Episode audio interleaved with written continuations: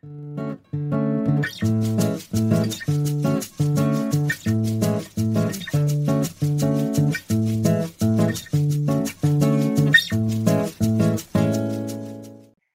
pessoal, sejam bem-vindos. A gente está iniciando aqui mais um podcast Chá das Quatro. Nosso podcast agora com um novo formato, encontros online, quinzenais. Né? Nesses encontros a gente a gente anda, anda conversando sobre temas atuais, vistos sob a perspectiva da psicologia analítica. Hoje eu estou aqui com a Marina, com a Rafa, com a Bárbara. Meu nome é Carla. Queria dar um bom dia aí para vocês, meninas. Como é que vocês estão? Oi, bom dia. Animada para mais uma conversa e encontro com vocês. Vamos lá. Estou super animada também, querendo saber qual é esse tema de hoje. Bom dia, gente. Vamos lá, Carlota, manda aí o tema para gente. Maravilha, bom escutar vocês. Dá um calorzinho no, no coração. A gente está online, está distante, né? Cada uma na, na sua casa, no seu consultório aí, de home office. Então, muito, muito gostoso escutar a voz de vocês e poder participar aí mais, mais um pouquinho. Hoje eu separei para nossa conversa um tema que me parece super relevante, né? Não só para gente da psicologia analítica, mas também para para as pessoas que se interessam pelo tema da, das relações humanas, que é o tema da ânima e do ânimos, esses arquétipos que Jung denominou como arquétipos contrasexuais, né? Depois, enfim, é, eles foram é, revistos, não sei se eles são contrasexuais, são arquétipos, né? E esses arquétipos estão presentes tanto na psique dos homens quanto na psique dos, das mulheres, né? Então vamos lá conversar sobre eles?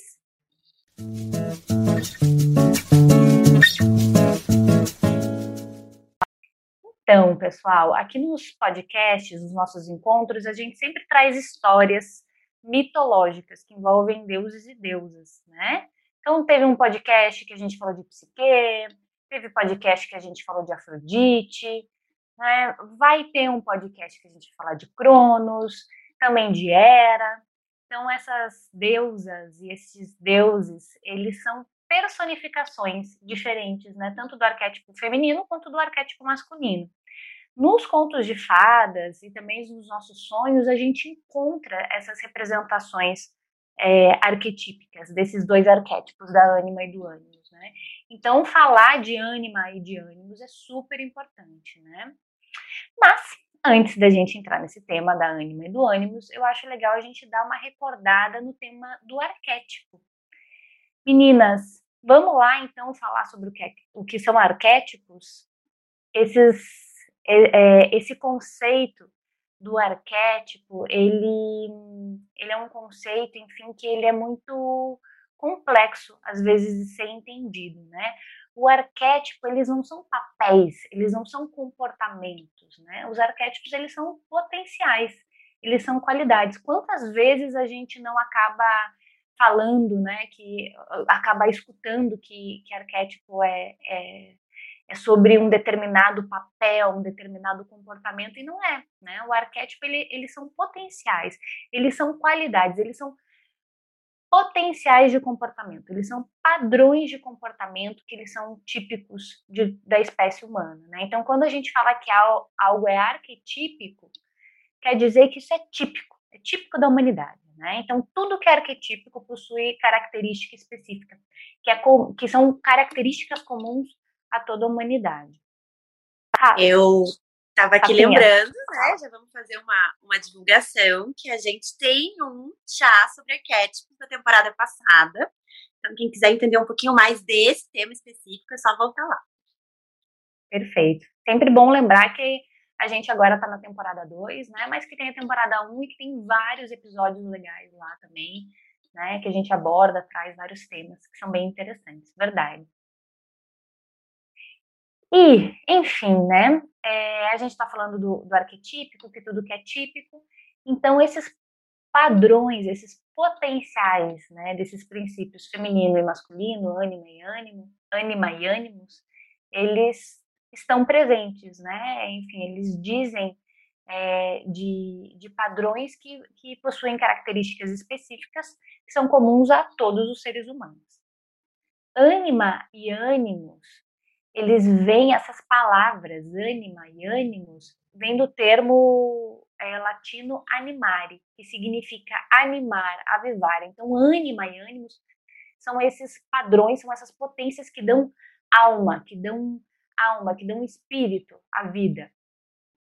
Eu gosto muito também, né, dos autores jungianos que eles fazem essa conexão entre o termo, o termo, né, o arquétipo feminino e masculino com o yin yang, porque a palavra feminino e a palavra masculino, elas são muito carregadas na nossa cultura, às vezes é, de imagens já, né? Então, às vezes dá a sensação de que a mulher é o feminino e o homem é o masculino. E o yin yang são termos mais distantes para nós. Então, de entender que é o arquétipo yin e o arquétipo yang, né? Que acho que dá uma ajuda a gente a se afastar um pouco dos nossos das imagens já pré-concebidas, enfim, das nossas crenças. Perfeito, perfeito, Rafa. Eu também, às vezes, quando eu falo sobre o princípio feminino e o princípio masculino, eu fico meio, nossa, tem alguma coisa que, não sei, que faz com que eu confunda, que faz com que eu, que, que enfim, que eu confunda com papel, né? O que, que é o papel do feminino, o que, que é o papel do masculino, e não tem a ver com isso. Isso que a Rafa está dizendo, dessas polaridades do masculino e do, do feminino, né, que a gente que a gente pode falar que equivalem ao conceito do yin feminino na, na filosofia chinesa ou do yang do masculino na filosofia chinesa, é, é, é, interessante porque faz com que a gente acabe entendendo por um outro viés e não entendendo através desse viés de uma construção social do que é um papel feminino, do que é um papel masculino, né? Essas duas polaridades, então, a ânima, a gente pode dizer que a ânima ela equivale a esse princípio do yin, né, da, da filosofia chinesa, e o ânimos, que equivale ao conceito yang da, da filosofia chinesa, né. Vamos falar, então, um pouquinho sobre, sobre essas qualidades, né. A, a, o princípio yang, esse princípio masculino é a energia criadora, é a energia mais extrovertida. Ela se move, ela é uma energia extrovertida por quê? Porque ela se move do centro para fora. Né? Ela é quente, ela é divisora, e aí, em imagens, ela pode ser representada pelo sol, também ela pode ser representada pela espada, por aquilo que corta, que divide. Né? A energia yang ela está muito relacionada ao logos, ao espírito, né? ao intelecto. É, e já a energia, esse princípio yin, é uma energia diferente, tem uma qualidade diferente. A energia yin que é a ânima que a gente está falando, ela é mais receptiva, ela é mais introvertida, então ela não se move do centro para fora, é o contrário, ela se move de fora para o centro. Ela é úmida, ela é envolvente e ela ela está relacionada ao eros, né? Que é esse princípio de relação. Ela está presa à Terra, né? Ela pode ser representada daí por quais símbolos? Pela lua, pela caverna, pelo útero, né? Então, tudo, todas aquelas imagens que dão essa sensação, que nos trazem essa, esse significado de, de um vaso, de algo que abarca, que é algo, de algo que contém. Bom, então a gente não está falando de papéis aqui, né? A gente está falando de qualidades. Então não é o que é esperado de um feminino. Né? A gente está falando da qualidade feminina. Né? E essa qualidade feminina está presente tanto na psicologia do homem quanto na psicologia, da, na psicologia das mulheres. Queria perguntar para vocês, jogar para vocês, meninas, se vocês acabam escutando um pouco ou percebendo em vocês mesmas essa dificuldade de às vezes a gente se confundir, né, e achar que o princípio é um papel e que, enfim, que daí é esperado determinado tipo de comportamento. É, eu sinto bastante isso.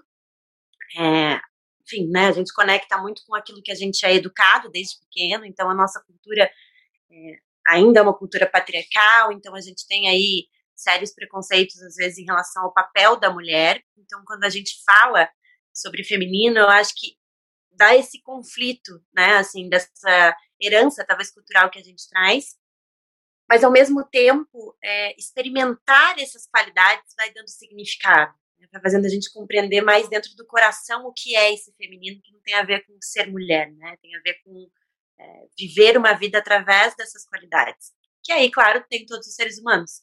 Eu acho que a experiência de conseguir olhar para isso é o que vai fazendo a gente integrar, né? Entender um pouco mais o que é realmente feminino. Até porque, estou aqui, né, divagando, é, essa coisa do pensar, essa coisa do refletir, do estudar, do colocar em palavras, é muito masculino. Então, até compreender o que é o feminino exige um pouco ir além disso, né? Exige viver de esse outro jeito, experimentar, exige é, sentir lá dentro, né? Então, acho que até o conceito de feminino é um pouco mais sutil da gente se apropriar do que do masculino. Uhum. Uhum. Faz todo sentido.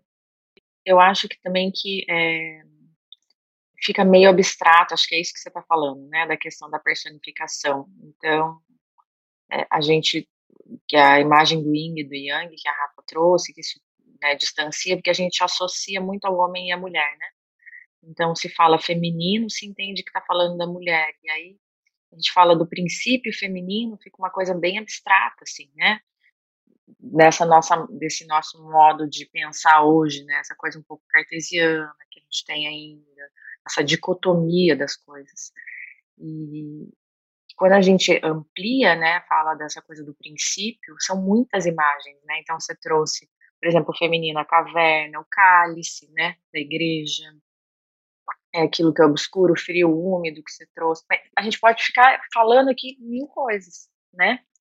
É, da água, da terra, e, assim como o masculino também, essa coisa mais da luz. É, até me lembrei do símbolo do yin e do yang, que o feminino, o yin é, é o lado pretinho e o masculino, que é o yang, é o lado branco, que acho que tem essa coisa né, daquilo que é meio oculto e daquilo que é claro, então, eu acho que é, é bem difícil mesmo quando a gente traz esses princípios de uma maneira geral, despersonalizar dessa ideia de homem e mulher, né? Uhum, perfeito. E aí, quando a gente vê nos, nas histórias mitológicas de deuses e deusas, fica um pouquinho mais fácil, né? Porque as histórias mitológicas dos deuses e das deusas dizem dessas personificações, desses aspectos, né? Então, o feminino ele pode ter inúmeras facetas, né? Inúmeras caras esse princípio feminino, como ele vai se, se manifestar, ele vai se personificar, assim como o masculino, né? Não é uma coisa só, mas a qualidade do princípio, que é essa qualidade que a gente está falando, né? Que abarca, que contém do feminino ou do masculino, que divide, que separa, né? Que, que é mais que é mais extrovertido, que é mais criador, a gente pode ver essas qualidades nas histórias mitológicas dos deuses, né, personificado de uma forma. Mas assim existe inúmeras caras, né, inúmeros deuses para falar desse feminino, para falar desse masculino, né? Exatamente. E aí, gente, é, voltando ali um pouquinho para a teoria, teoria, de Jung, a gente puxou agora para o Yin, para o Yang, né? Mas então Jung que, que cunhou, que que deu o nome de ânima para esse arquétipo do feminino e o nome de ânimos para esse arquétipo masculino, né? Então, para Jung, ânima é a parte feminina oposta existente na personalidade de um homem, né? E o ânimos é a parte masculina oposta existente na personalidade de uma mulher. Mas como aqui a gente está dizendo que ânima e ânimo são arquétipos, né? E esses arquétipos eles são são potenciais que são comuns a toda a humanidade. Então, tanto homens quanto mulheres possuem ambos, né? As mulheres possuem ânima e os homens também possuem ânimos, esses princípios, né? Esses princípios existem, eles existem dentro de nós, né? Assim como o homem ele precisa descobrir a sua parte feminina, a mulher também precisa descobrir a sua parte feminina. A mulher também precisa descobrir a sua ânima né? Entender, integrar a ânima, né? Assim como o homem também precisa entender e, e descobrir o seu ânimo, né? E ambos arquétipos, né? Eles acabam atuando em nós e eles precisam também se individuar de alguma forma, né? Então acho que é bem importante a gente a gente falar sobre isso, né? Porque às vezes a gente fica com a ideia mais junguiana, que a ânima é a parte contrasexual, né, a parte do feminino no homem, mas a ânima ela está presente em nós mulheres e a gente precisa também é, no nosso trabalho aí de autoconhecimento, de, enfim, né, de, de trazer à tona a consciência, a gente precisa estar atento também, entender como né, como que essa ânima aparece na nossa vida, né? Se a gente está em contato, se a gente está em relação com esse princípio feminino, né? E aí eu queria perguntar para vocês como que a gente sabe da existência da ânima e do ânimos? Porque às vezes a gente, por eles serem arquétipos, né? Enfim, muitas vezes a gente não consegue identificar em nós. E aí eu queria perguntar para vocês, meninas, como que será que a gente consegue identificar a ânima e o ânimos? É, fiquei pensando, assim, enquanto vocês falavam, só vou me é, pronunciar agora, que fiquei pensando em muita coisa difícil de falar, né?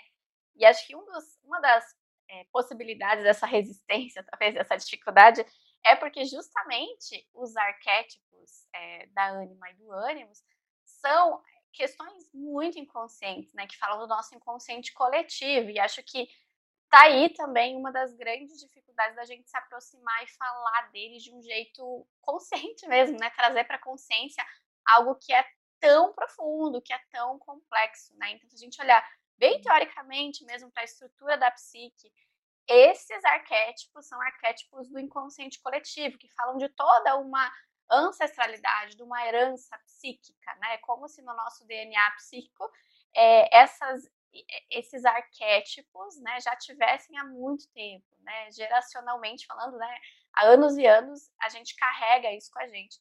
E vai atualizando, claro, com imagens, né, que daí a gente pode usar.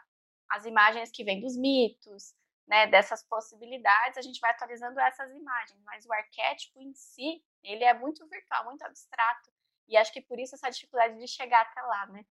E aí, então, agora respondendo, né, o que a Ká trouxe, como a gente identifica? É, aí, aí que tá, né? Outra, outra pergunta bem importante de ser feita. Eu acho que é, se a gente está falando de inconsciente, é, de inconsciente, né, coletivo, essas imagens podem aparecer, por exemplo, nos sonhos, né nesse, nesse contato com o que vem desse, é, esses conteúdos que vêm do inconsciente, aí vão ser muito simbólicos, como a gente já falou, né, em alguns é, podcasts, em alguns episódios. E acho que também na, nas nossas próprias projeções, né? Nas relações que a gente tem com as outras pessoas, principalmente com o sexo oposto, que aí vem talvez um jeito mais torto. Isso a gente acaba projetando os nossos conteúdos é, arquetípicos, né? De ânimo e ânimos na relação com as outras pessoas. Pensei um pouco por aí. Não sei se, se, é isso, se é mais, né? vamos, vamos conversar. Perfeito, perfeito. Achei muito legal isso, Bá, que você trouxe é, do arquétipo, né? Pelo arquétipo ser é, um conteúdo do nosso inconsciente coletivo, é algo realmente muito às vezes difícil de ser entendido e de ser identificado, né? Como que a gente sabe da existência deles, né? Como que a gente consegue trazer isso para a consciência? Como que esses temas conseguem surgir, aparecer para a consciência? E aí você diz, né? Você fala dos sonhos, né? Então através dos símbolos que aparecem nos sonhos. Então se a gente for olhar para esses símbolos, a gente pode começar a identificar esses padrões de comportamento, esses potenciais, os contos de fada, os mitos, como você mesma disse, né, Bah? E também você trouxe algo que eu achei bacaníssima, que é o, o mecanismo da projeção, né? Não é que a nossa consciência ela projeta, mas esses conteúdos inconscientes, eles são projetados. A gente não escolhe, mas a gente pode saber dessas projeções, né? Então, isso é muito, muito importante, tá? O mecanismo da projeção, então, reforçando aqui, não é um mecanismo consciente, é um mecanismo inconsciente, ele não é escolhido e ele ocorre sempre quando um aspecto nosso desconhecido da nossa personalidade é ativado, né? E quando que ele é ativado, né? Quando a gente vê fora, quando a gente vê no outro, né, algo que desperta muito a nossa atenção. Né? Então, aquilo que nos causa muita atração ou muita repulsa, né, diz um pouco sobre a gente. Né? Então, tudo aquilo que a gente adora, tudo aquilo que a gente odeia, diz sobre a gente. Né? Funciona, o mecanismo da projeção é muito bacana porque funciona como um espelho. Né? Esses dias eu estava, enfim, um, coletando sangue num laboratório e apareceu um, uma mulher, enfim, falando alto, e assim, é, fazendo toda uma cena ali, né, falando alto, meio que fazendo um barraquinho ali na, na no laboratório onde eu estava coletando sangue, e eu fiquei irritada, irritada, irritada. E aí eu estava lendo um livro sobre, sobre os opostos, né, um livro muito bom que, que é do Edinger, que é o Mistério da Coniúncio. Ele estava falando do, desses opostos, né, e da integração Daí depois, quando eu voltei, né, a atenção para a leitura, eu falei, olha eu aqui vivendo literalmente aquilo que eu tô lendo, né? Enfim, sentindo uma repulsa, sentindo uma raiva, né, pelo barraco, pela, pela cena que a pessoa estava fazendo ali, né? Alguma coisa, sei lá, né? Tava, tava me chamando muito a atenção, alguma coisa que eu tinha que prestar atenção que estava dizendo de mim ali, né? E, e Rafa, eu, que, eu até ia perguntar, enfim, quero te escutar, ia perguntar se alguma vez, assim, meninas, vocês souberam de algum aspecto de vocês, da personalidade de vocês, através desse mecanismo inconsciente da projeção? Ah, o tempo todo, né, Carlota? É, acho que é, tem tanta projeção que não tem capacidade da gente absorver.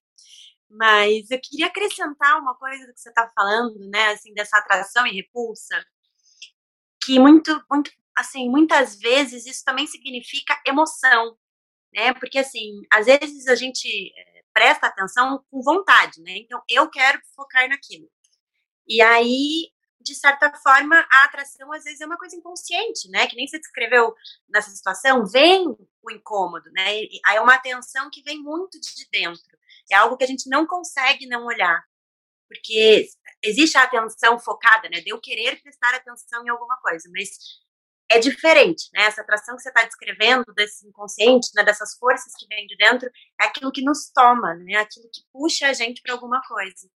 Uhum. E que querendo ou não faz com que a gente preste atenção, né? Assim, eu sempre, sempre quando uma pessoa fala assim, mas como que eu me importo tanto? Eu acho tão desprezível isso, ou aquilo, ou fulano, ou fulana. Falo, pois é, mas está te tomando bastante, né? Então, isso é muito importante. Não, não é importante. É, é importante. Te desperta, te toma, né? Toma, enfim, você fica totalmente tomado por aquilo, né? Enfim, tem um livro, meninas, que é super bacana, que eu acho que vocês super conhecem. Foi um livro que me marcou muito na graduação, se chama Os Parceiros Invisíveis. Rafa, me lembra qual que é o, o autor? Que eu acho que você está com ele na, mais ou menos aí por perto. Acho que é Sandford. Algo assim. Eu, eu não, não vou é? me lembrar agora também. Também não me lembro. Mas é um livro super bacana. Eu me lembro. Oh, a bata aqui, ó. É, é o Sam, Samford, que é Os Parceiros Invisíveis. Né? Esse livro é super bacana. É, indico bastante para quem tem interesse no tema da ânima e do ânimos. E ele fala, no, numa primeira parte do livro, ele fala bem da teoria junguiana, né? Então ele fala como que o homem sabe da sua ânima, desse aspecto feminino em si, através do mecanismo da projeção, e também fala das mulheres, como que as mulheres sabem desse princípio masculino, do seu ânimos, através dos relacionamentos. E é muito legal esse livro, é, até porque ele, ele, traz também, a gente tem essa conotação muitas vezes de julgar, né, assim, se minha relação com a ânima é boa ou se ela é ruim.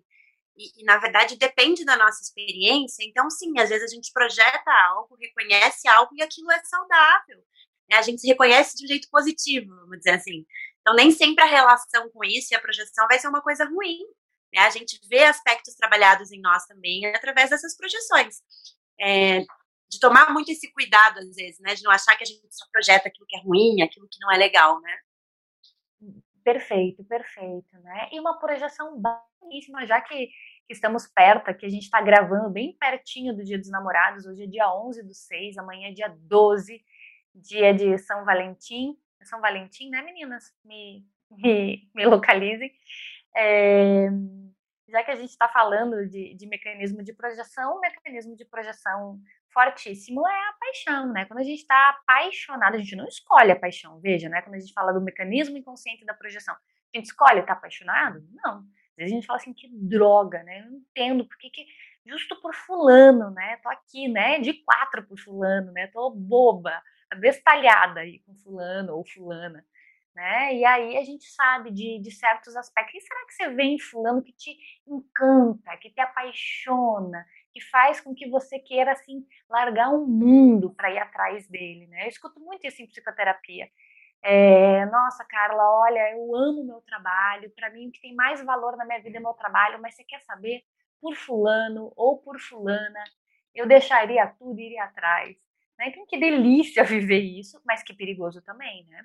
Porque quanto menos a gente sabe, daí mais suscetível a gente fica, né, a essas projeções. Então, sempre é importante assim, poder assim acolher, viver tudo isso, mas poder também integrar, né? Poder saber um pouquinho mais, nossa, o que será que isso diz, né? De mim. Só um adendo, é, eu dei um Google aqui rapidinho. São Valentim, na verdade, é em fevereiro, que é quando é comemorado o Dia dos Namorados lá fora, né?